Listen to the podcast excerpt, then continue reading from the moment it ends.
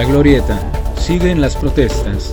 Este día de nueva cuenta, los policías jubilados se volverán a manifestar en el ayuntamiento de Culiacán para exigir al alcalde Jesús Estrada Ferreiro el pago completo de la prima de antigüedad a quienes están pendientes. De acuerdo con los inconformes, a ellos el alcalde no los va a intimidar ni a cansar, si a eso es lo que le apuesta, y van a estar luchando por sus derechos. Ahora más que nunca los policías jubilados están dispuestos a luchar debido a que andan muy molestos luego de que la Auditoría Superior del Estado le sacara los trapitos al sol al alcalde de que podría haber recibido 500 mil pesos por riesgo de trabajo.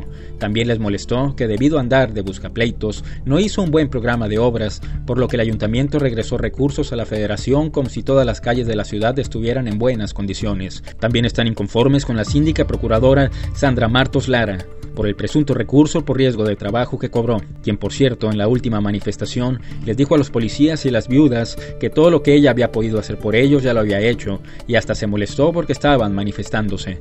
Lo que hizo por ellos fue nada, le respondieron los inconformes. Por cierto, al parecer ya se acabó el pleito entre la síndica y el alcalde. ¿Quién lo diría? Ya que durante toda la administración el alcalde no perdió tiempo para hacerla quedar mal, pero ahora todo indica que se llevan muy bien. ¿Cómo cambian las cosas en la política? El apoyo a los niños solo en el discurso.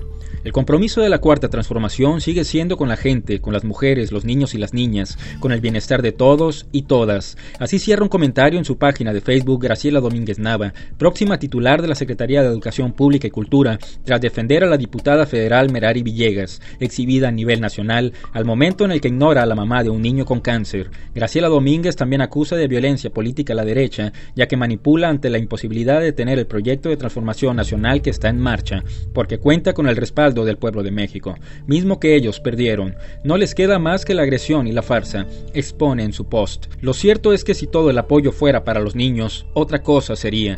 No hace falta ir tan lejos para ver que todo este sector ha quedado en el desamparo. Solo basta con dar una vuelta por el Hospital Pediátrico de Sinaloa para conocer casos de padres que cuando los doctores les dan las recetas, solo las pueden ver porque no hay medicamentos y no tienen recursos para comprarlas. No solo se trata de cáncer, sino de cualquier enfermedad. En este tema se requiere voluntad y no solo echarle la culpa a los adversarios políticos. Se necesita buscar presupuestos para los medicamentos, menos discursos de ambas y más acción si es que realmente desean apoyar a los niños y no tratar este tema solo en el discurso. Y por cierto, una recomendación para Merari Villegas a la próxima, independientemente de que la persona a quien tenga enfrente y le solicita algo no sea de su partido, no le dé la espalda y que le escuche. Todas las personas tienen derechos a ser escuchadas y respetadas, sobre todo porque la manifestante en ningún momento le faltó el respeto.